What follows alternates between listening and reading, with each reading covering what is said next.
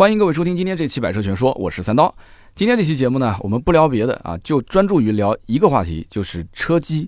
大家都知道啊，其实现在自主品牌在车机这一块一直做的还是比较不错的。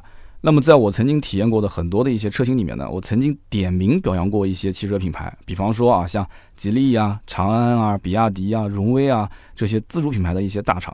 那么我记得之前啊，在聊吉利一八款博越上市的时候，我曾经在一个试驾的这个视频里面啊，对上面的搭载的 GKUI 一点零版本的车机很感兴趣，当时也拍了一些视频。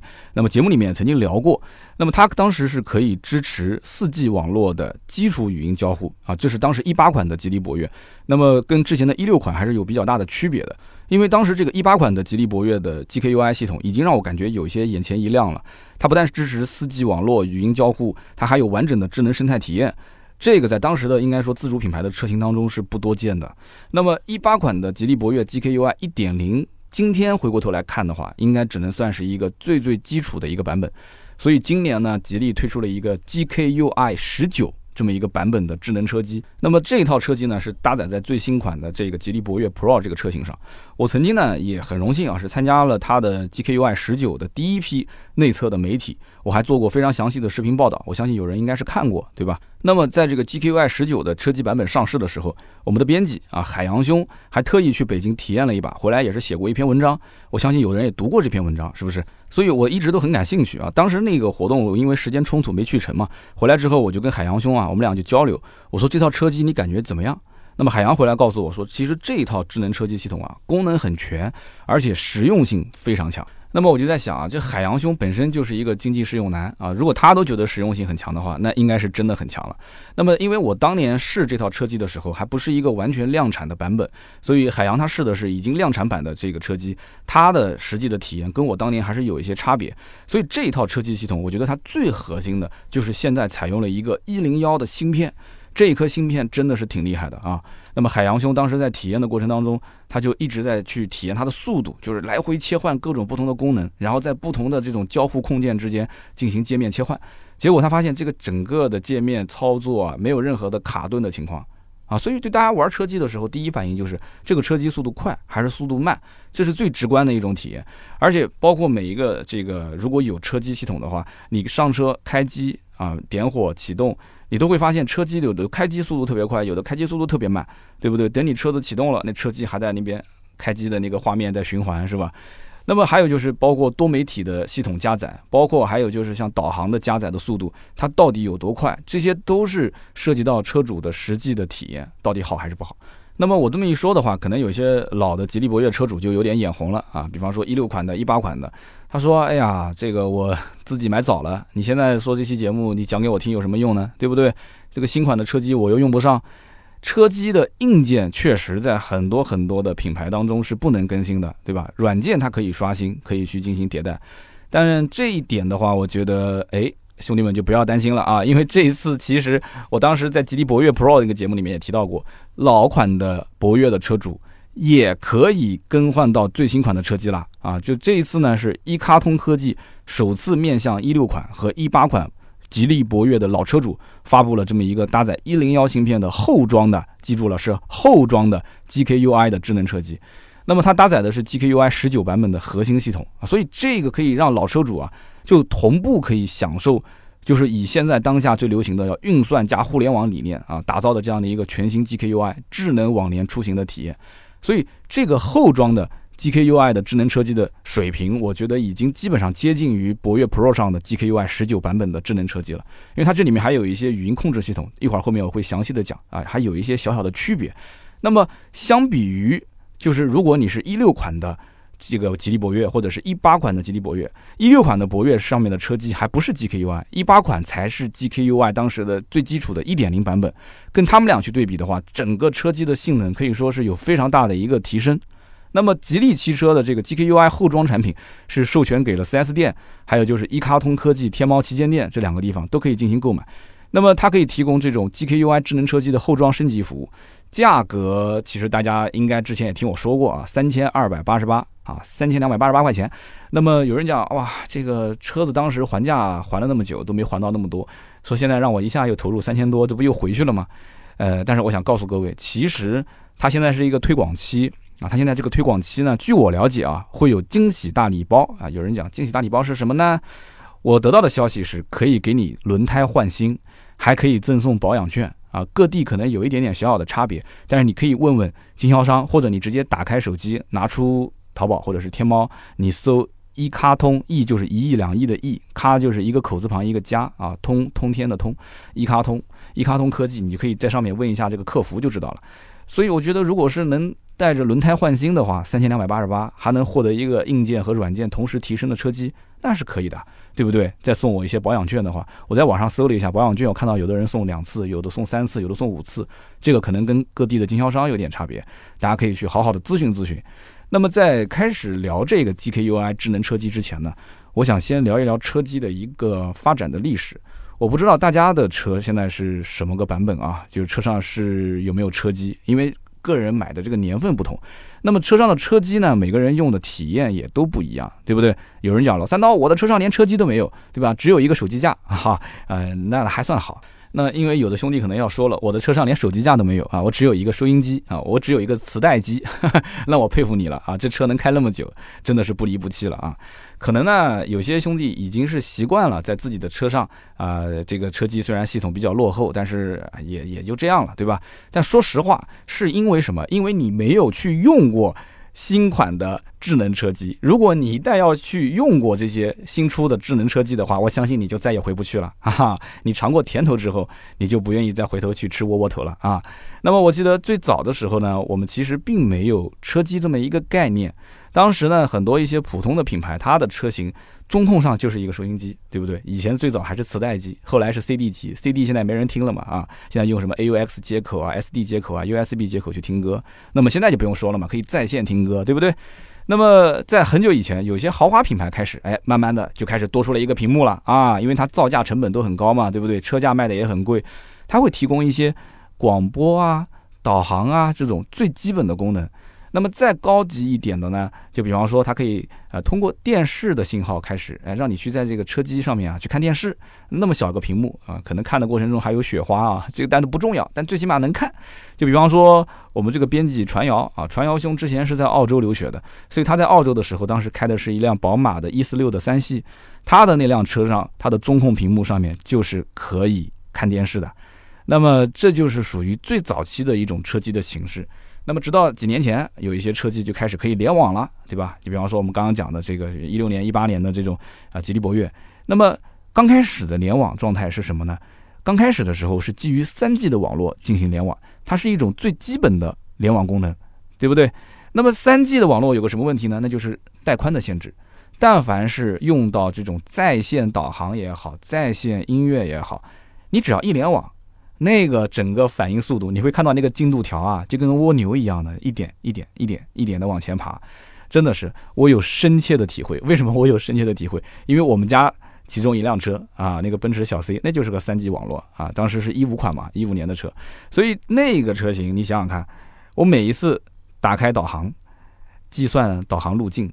然后开始导航，它整个花的时间，我可以这么讲，如果路途稍微短一点，我车都已经开到了。我跟你说一点都不夸张啊，只有比我说的更慢啊，绝对不可能比我说的更快，甚至于中间还卡死在那个地方，我还遇到过几次。真的，这个三 G 的网络再加上一个非常非常落后的车机的硬件系统，就导致那种体验是非常非常的差。那么第二一点就是，当时整个车机的交互很多都是用这种固定语式的语音来进行的。啊，就这一点我是深有体会，因为语音互动啊，自然语音的交流是大家最理想的。但是，嗯，在当年其实它得有一个进化的过程，那是初期，所以呢，说白了就是它事先啊得先给你设定好一些固定的语音指令，然后呢，你人呢就得跟它按照这个固定的指令去交流，就是车机必须接受到这些语音指令的时候，一个字都不差，它才会进行相应的操作。但是问题是，这些固定的指令，那首先你得背下来，对不对？那么其次就是你说的过程中，你可能有各种各样的环境，你可能在开车，你可能在跟别人聊天，突然你想，呃，打开空调或者打开导航什么的，你还有一些人有方言啊，那个口齿又说不清楚，对吧？南方南方的方言，北方有北方的方言，所以在这个情况下，往往这个车机的语音识别度就不高，它经常会识别不出来，一次两次识别不出来的话，很多人就放弃这个功能了，大家觉得体验不好就不用了。所以呢，老博越车主听到这里可能就要笑了啊，说：“哎，三刀你说的太对了，你看我那个一六款的吉利博越那个车机系统就是属于这一类，我早就想把它给换掉了啊，我想换车。所以你现在别急了，你不要换车了，你只要换车机就可以了。这个其实就是最早期的自主品牌的车型开始触网，开始去利用互联网开始制造车机的这么一个年代。”那么随着这个三 G 的网络淘汰啊，现在四 G 网络又来了嘛，再往后就是五 G 了。但是在很长一段时间内，四 G 还是处于一个主流的网络状态。那么车机系统进入到四 G 的这个智能时代的时候，它就变成了一个智能车机，这就是真正的智能车机。就智能车机呢，它是基于四 G 网络，四 G 会改变什么呢？最重要肯定是联网速度，对吧？那么联网速度的提升，那么最终可以导致它任何的功能操作没有延迟，这个很重要。因为我们在操作的过程当中，最好不要让我感觉到它是在联网的状态，就是点进去瞬间就有，点歌瞬间就放，点视频瞬间就播放，这样就是最 OK 的。那么在这个基础上呢，它还衍生出了更加聪明的这种智能语音 AI 助理，因为它有本地的硬盘，也开始有云端啊，可以进行迭代跟升级，然后再加上它有更加丰富的多媒体的资源，更加准确的在线导航，是在线导航啊，不是说基于硬盘的这个导航系统。那么还可以通过应用市场里面的 App，可以进一步的扩充整个车机的功能，进而形成一套完整的智能生态体验。那么今天我们所聊的这个啊 GKUI 的后装的升级版本的车机系统，它采用的是一零幺的芯片，这一套的 GKUI 智能车机可以算是这一类车机当中的一流的水平了，这个一点都不夸张啊，大家可以横向去对比一下。那么这个 GKUI 的智能车机，它到底厉害在什么地方呢？首先呢，就是这个一零幺的芯片，我前面已经提到过很多次了。这里面需要注意的一个地方就是，呃，一八款的博越的车机，它虽然也是叫 GKUI 啊，是一点零的版本，但是呢，它用的不是一零幺的芯片，而是其他芯片。那么一六款的博越那个时候还没有用上 GKUI 的车机，所以它的整个操作系统的速度肯定是更加的落后一些。那么一零幺的芯片是拥有六十四位的运算能力的系统级芯片啊，系统级的芯片。那么到今天为止啊，在所有的自主品牌的车型的车机上，还没有谁用过这种高性能的芯片。大家可以去横向对比一下。这个时候可能有人会说了，说三刀啊，这个六十四位的芯片有什么好吹的呢？这有什么厉害的？十年前的 iPhone 四它已经是这个六十四位的芯片了，对不对？确实啊，老铁们说的都没错。很多人都知道，就是 iPhone 的这个迭代速度也很快，对吧？但是很多人不知道，车载芯片。和移动芯片完全是两回事啊，这是两个世界里的事情。车载芯片它出于使用环境，对吧？出于安全的考虑，它的性能一般都会弱于移动芯片，至少应该是在五年左右，甚至更长。那么这并不是说车载芯片它做不好，它可以做好，但它考虑的因素特别多，因为你这个移动芯片。它就是握在手上，对吧？它哪怕出点故障、出点问题，其实影响都不大。但是你车载芯片，你这个是跟人的生命息息相关的。你是在开车的过程中啊，各种各样的复杂的环境啊，所以它这种芯片的容错率非常的低啊。它宁愿芯片的功能性或者说是它的计算能力稍微弱一点，但是它要考虑到更加复杂的用车的情况啊。所以这个车载的芯片到今天为止说能够拥有六十四位的运算能力，真的不是一件非常容易的事情。那么这里面呢有一个准确的官方数据啊，一零幺的芯片相比于前代的车机，那么它在运算能力上面提升了将近五倍啊，真的是很夸张，五倍。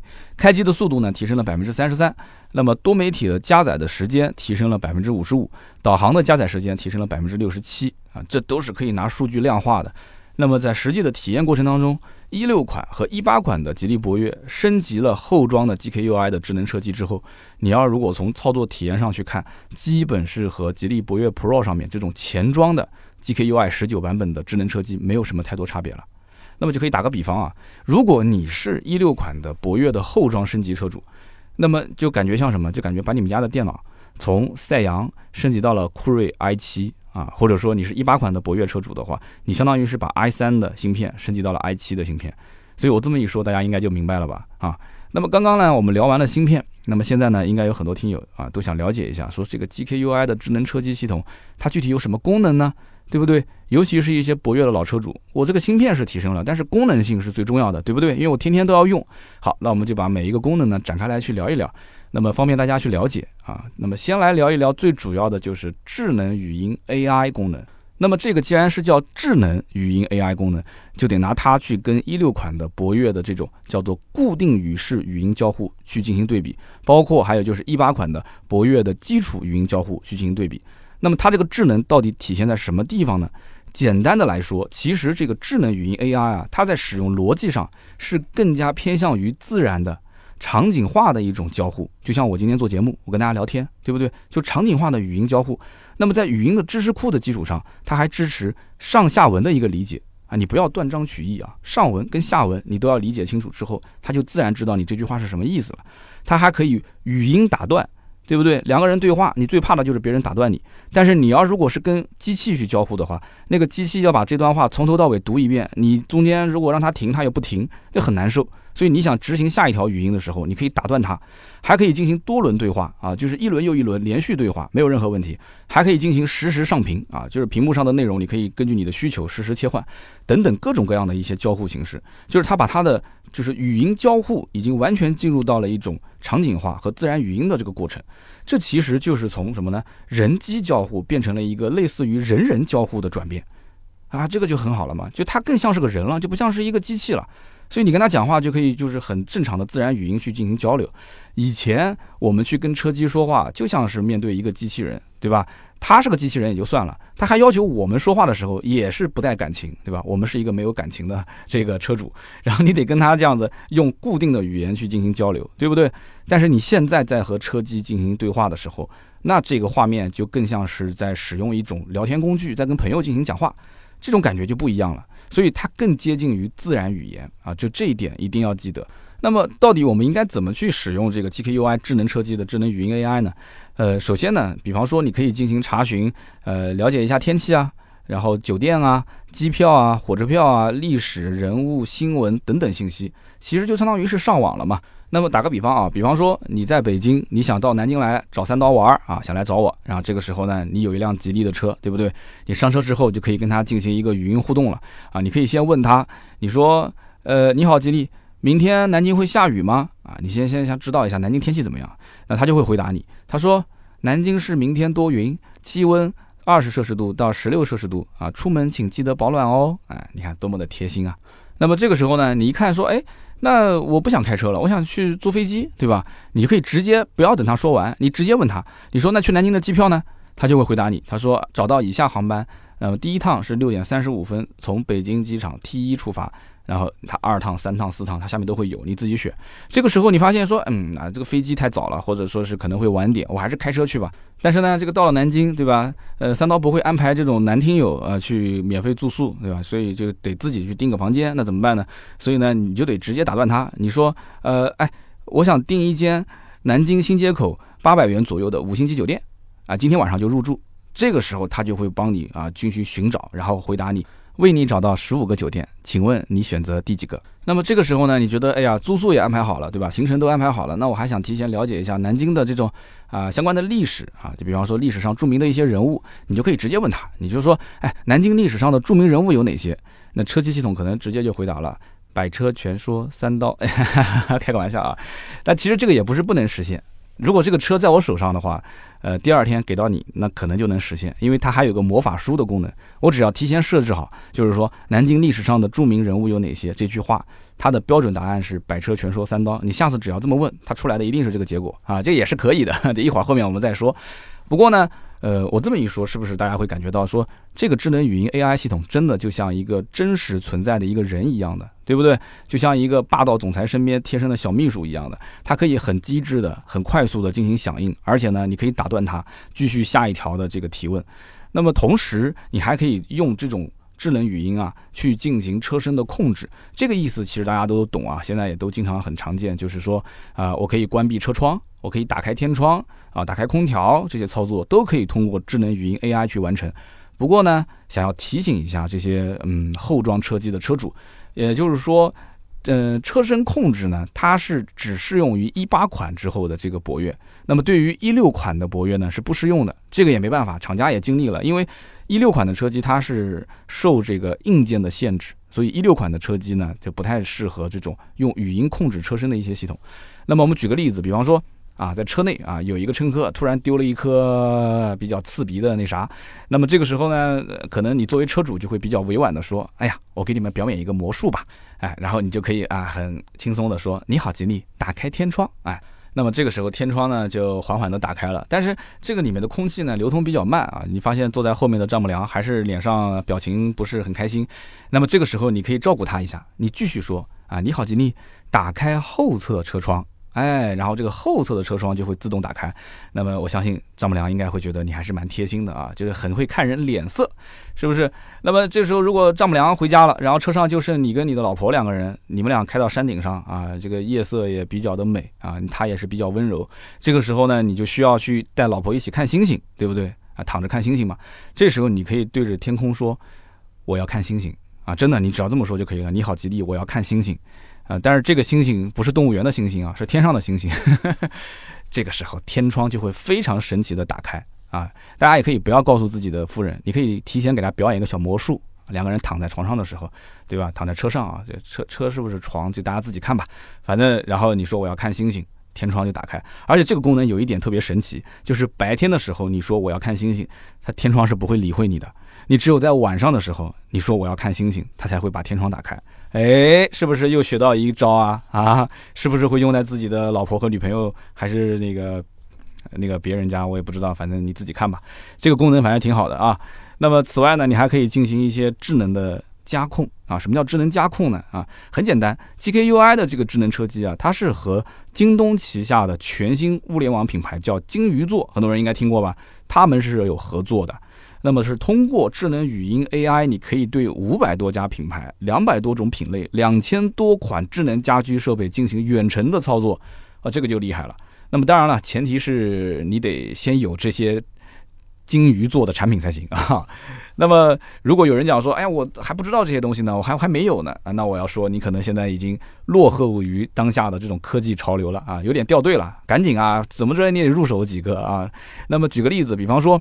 大冬天的时候，在回家的路上啊，你可以问他，就在车里面，你可以问，你说，哎，你好，吉利，现在家里的温度怎么样啊？那么他就会回答你啊，你家里面必须得先有一个这个相应的物联网的设备，然后他会回答你说，当前家里的温度低，建议打开空调。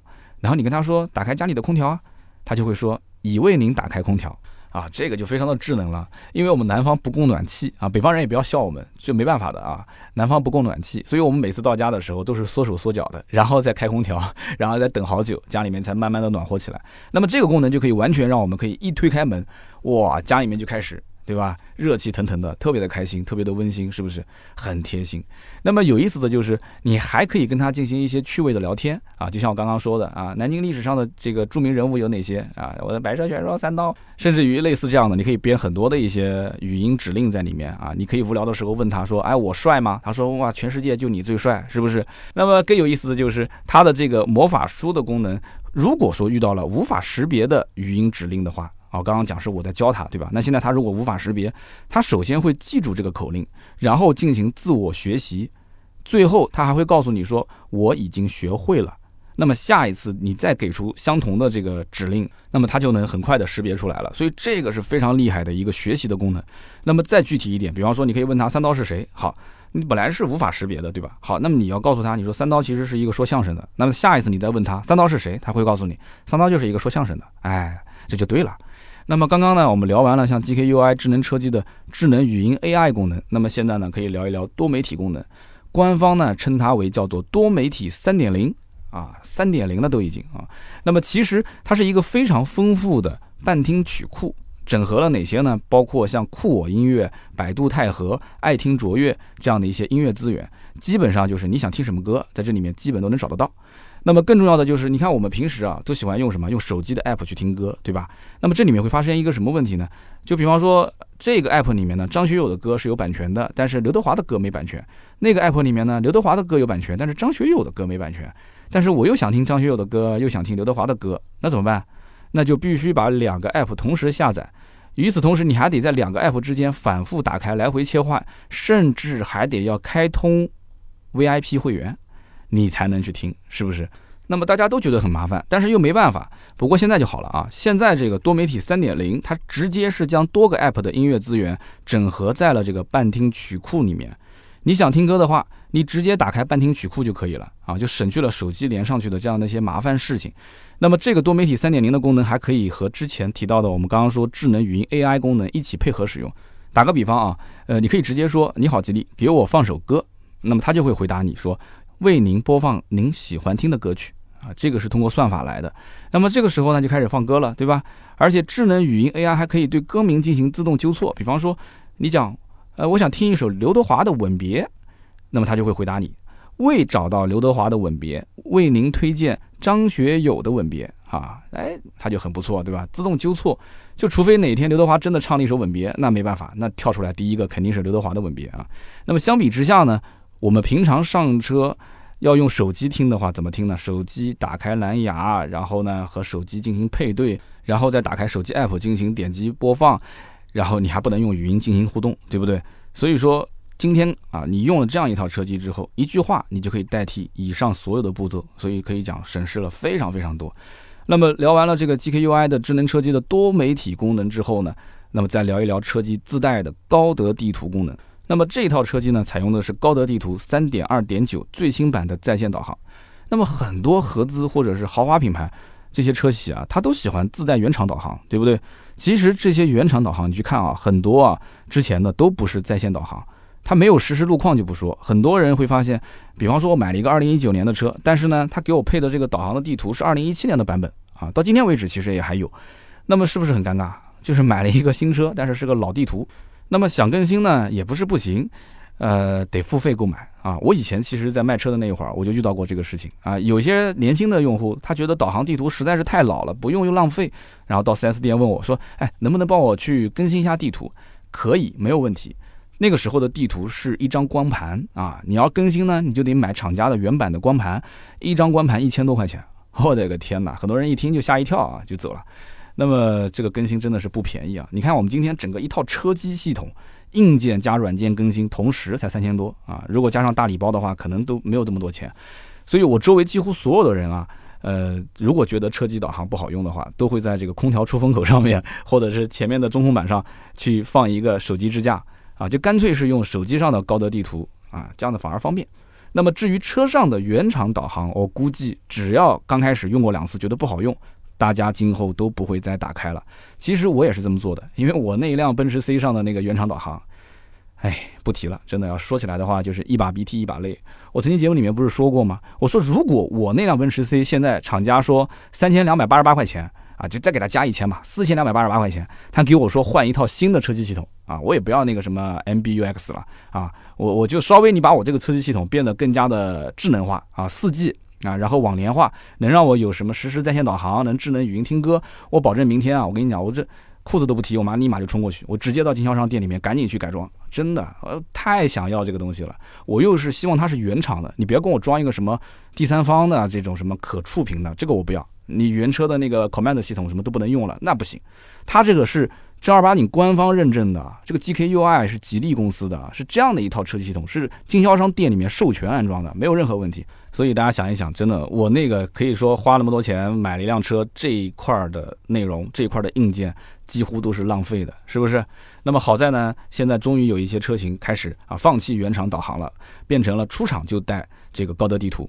所以呢，我之前每一次看到别人车机里面自带的这种高德地图，我还是挺羡慕的啊。不过后来我也是买了另外一辆车，它也是自带地图，我觉得还蛮好的啊，挺好用的，至少是比那个奔驰小 C 上的好用的多。